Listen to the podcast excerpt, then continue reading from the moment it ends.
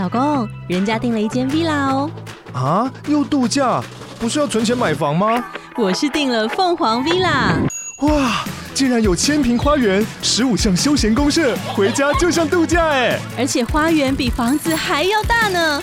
还有我最爱的游泳池，耶！龙大营建 villa 生活，十年防水保固，二至三房，零七三九八五五五五，凤凰 villa。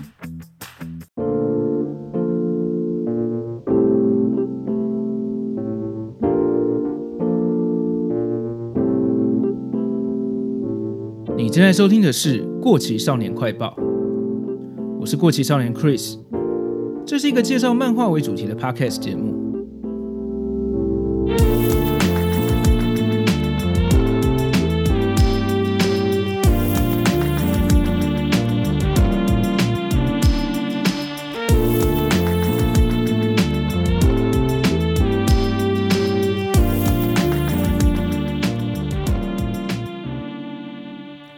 大家好，这一集又不小心让大家久等了。我记得去年也是差不多这个时候，我也是忙到一个月只出一集，想不到今年也是这样。接下来应该会好一点点吧，我再继续努力。而且不知不觉，《过期少年快报》这个节目在这个月已经满两周年了。这个时间点应该是要来个特别节目吧？不过只能怪我速度太慢，所以下一集才会是两周年特别节目。我是还没有决定有什么特别的内容了，让我再想一想，也许会来个抽奖吧。之后我会在社群平台上跟大家宣布，那就请大家密切注意了。今天要聊的漫画是小田健老师在画《麒麟王》，也就是《棋魂》之前的上一部作品《傀儡师佐进》。没错，又是小田健。如果之前就有在听这个节目的话，应该有听我说过，小田健是我非常喜欢的漫画家。当然，主要是因为他的画风我很喜欢，特别是《麒麟王》后期的画风是我最喜欢的。熟悉小田健的人应该也都知道，通常他都会和别的漫画原作者合作，只负责作画的部分。原因是他很早就知道自己不擅长创作故事，所以他后来的作品好不好看，其实很大一部分也都跟原作者比较有关。就算是跟他最多合作经验的大场东，也并不是每一部都很受欢迎。而老师目前最新的作品《笑坡冲天》，因为我对题材还蛮有兴趣的，所以应该会追下去。未来应该会在《尝鲜少年》这个系列跟大家分享吧。今天要讲的《傀儡师左进》呢，是一部充满侦探推理漫画经典元素的作品。九零年代的日本漫画市场有一波推理漫画的热潮，带起这阵风潮的领头羊，应该就是一九九二年开始连载的金田一少年事件簿。接着，在一九九四年，另外一个经典作品《名侦探柯南》也出现了。这两部爆红的推理漫画，引发后续其他同类型的作品一个一个出现，但是大部分都没有上面这两部成功。一九九五年开始连载的《傀儡师佐进》也算是其中一个作品。这部作品是我高中的时候，一个跟我一样喜欢《麒麟王》的朋友推荐我看的。虽然人气没有很高，只出了四本单行本。不过，在当年大约一九九九年左右，还是有被动画化的。我有在电视上看过几集动画，其实还不错。整体的惊悚气氛让当时的我看了也是会怕怕的。不知道大家有没有看过这部作品呢？今天就让我介绍一下这部不太热门的老推理漫画吧。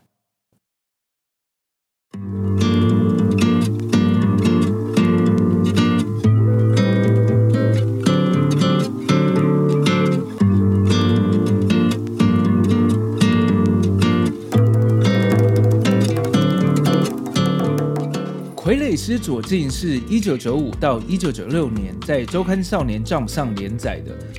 作画的是大家应该都很熟悉的小田健老师，故事原作则是由写乐魔所创作的，他是专业的漫画原作者，用过的笔名大概有六七个，他所创作过的题材蛮多元的，其中侦探推理类型的故事占了蛮大一部分，但我其实没有看过什么他的作品只有一部手冢治虫的传记漫画《怪医黑杰克的诞生》，我有稍微看过。那讲到推理作品，如果熟悉金田一跟柯南的话，应该一定有看过一些很经典的桥段，一种叫做暴风雨山庄或是海上孤岛的手法，让角色们所在的场景跟外界完全隔离，就像是处在暴风雨中的孤立山庄。发生命案的时候，常常会电话打不通，无法获得警方的救援，也无法逃离现场，然后还会发生后续一系列的连续杀人案件。早期的柯南也出现过几次这样的案件，让当时还是小学生的我看了觉得有点恐怖。不过，柯南到了中后期，可能是为了要让他更适合小朋友的客群，反而就比较少这类型比较惊悚的故事了。好，那回到傀儡师左近这部作品既然也走了侦探推理的路线，那这种稍微惊悚的暴风雨山庄的题材自然就少不了。除此之外，他还加入了日本三大传统艺术之一的文乐人偶剧里面的傀儡人偶的元素。其实一些日本传统艺术中的面具啊、木偶之类的艺术品，有些看起来的确还挺恐怖的。加上小田健老师在这时期到《麒麟王》初期的画风跟彩稿，都有一点稍微凄美的风格。这种凄美，换个话说法的话，就是有点阴森了、啊。所以综合起来，这部《傀儡师左近》在画面上的呈现就很有悬疑惊悚气氛。整体来说，故事中案件的谜题虽然不到设计的很精妙，但都还算是符合当时的推理作品的框架。比较特殊跟有趣的点就是傀儡师这个设定了。它除了让主角左近有一股神秘的色彩。另外，作品中用左近所操纵的木偶右近来表达左近的另一个人格的方式也非常有趣。而在推理的过程中，也有一些利用人偶右近来模拟被害人或是凶手的人格跟心境去推理的手法，也让我想到一些我很喜欢的香港的犯罪警匪片。这我后面再跟大家分享一下。首先，就先让我简介一下人物背景跟故事剧情吧。接下来部分可能会有一点暴雷，如果介意的话，就再根据时间走快转吧。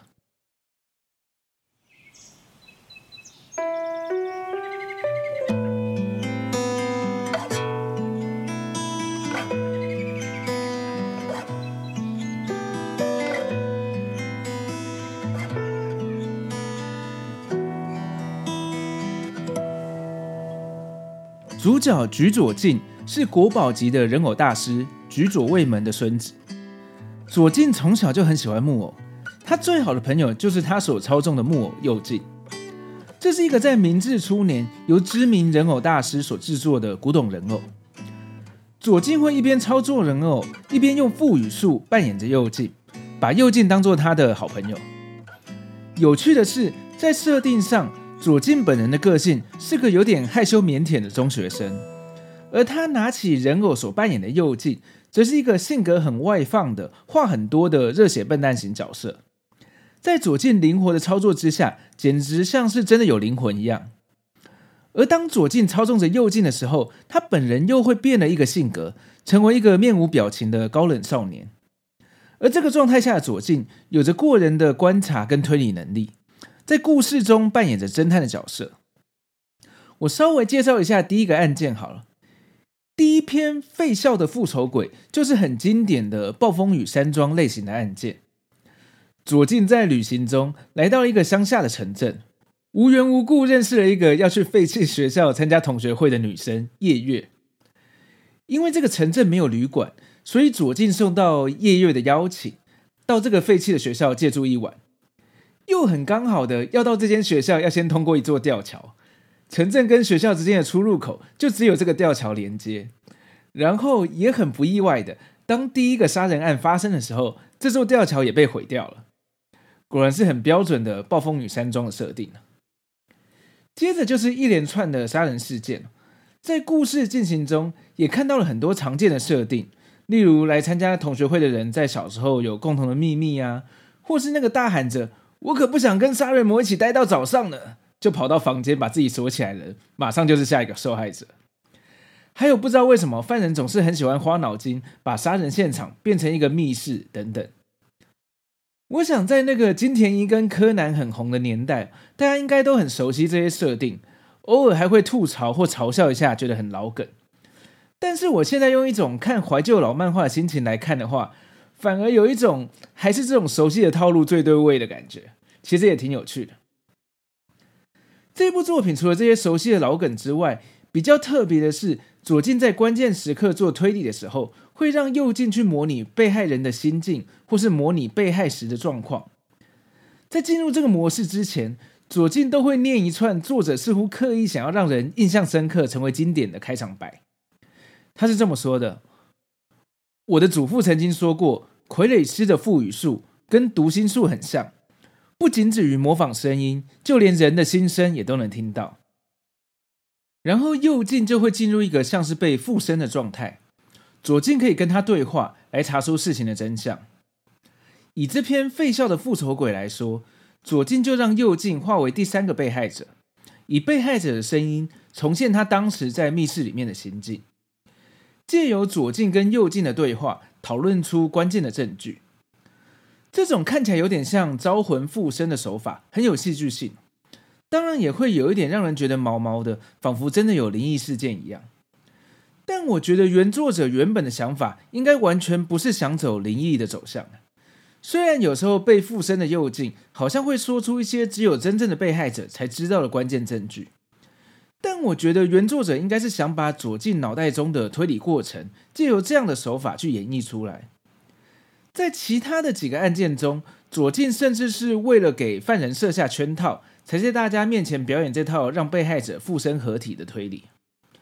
所以我的看法是，这完全不是幽灵附身的概念。只是漫画表现手法产生出来的戏剧效果而已。这样的手法，其实我在一些香港的犯罪警匪片里面有看过。我非常喜欢的香港导演杜琪峰，跟他合作多年的编剧韦家辉，在许多作品中都有用到这种天才型或是有点疯癫型的警察或侦探，在查案的时候会用这样的手法来推理。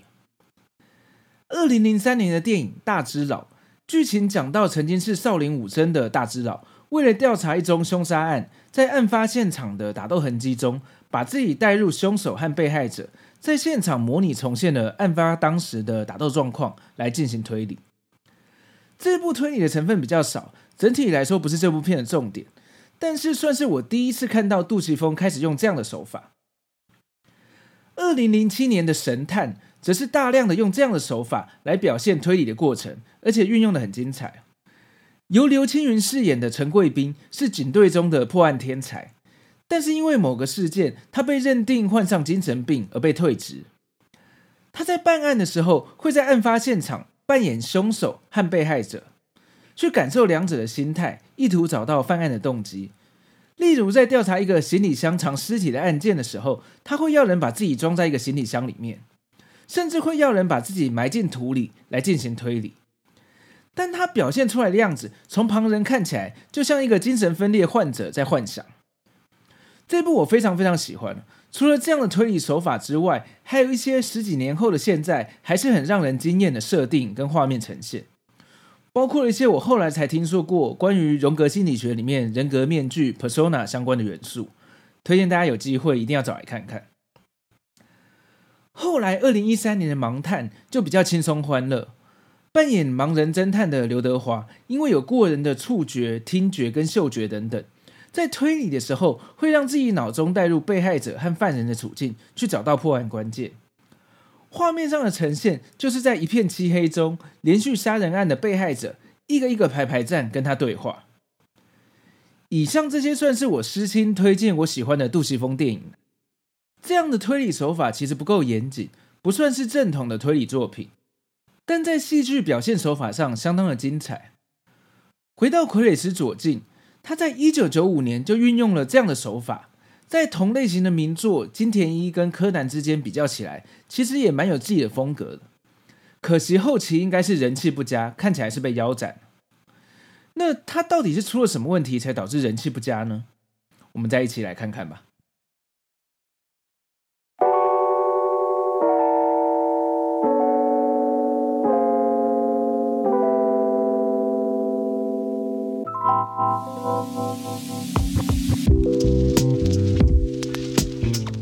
这边，我先来整理一下这部作品我喜欢的地方吧。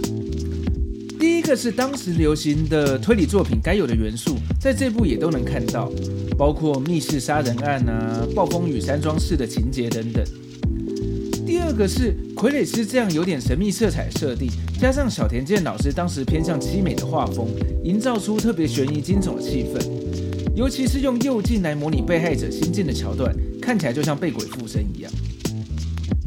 第三个我觉得不错的地方是，他并没有像我印象中比较中后期的柯南那样，凶手杀人都是因为有苦衷才杀人的，好像那些被杀掉人都本来就不是什么好人一样。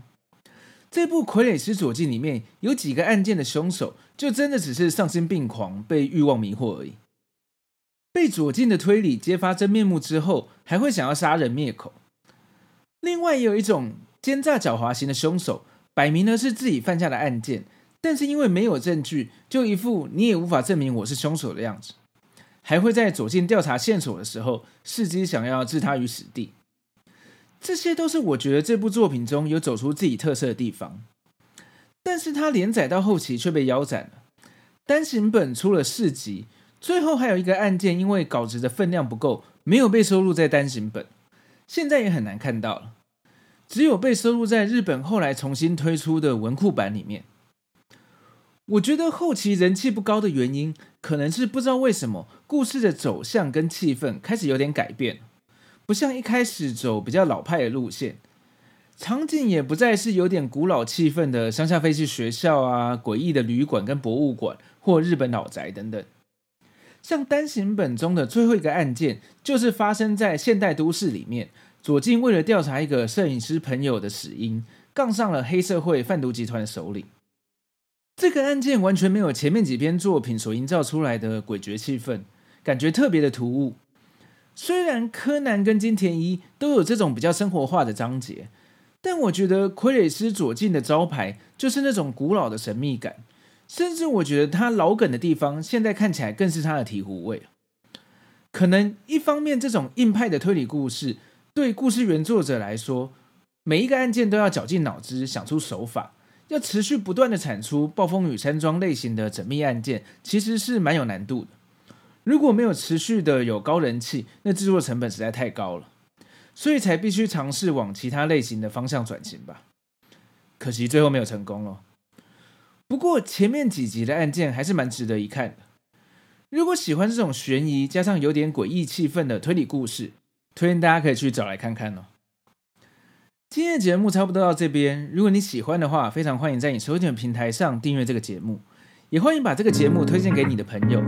如果方便的话，请在 Apple Podcast 上给我一个五星好评，也欢迎追踪我的 IG 跟 FB 粉丝团。这里是过期少年快报，我们下次见，拜拜。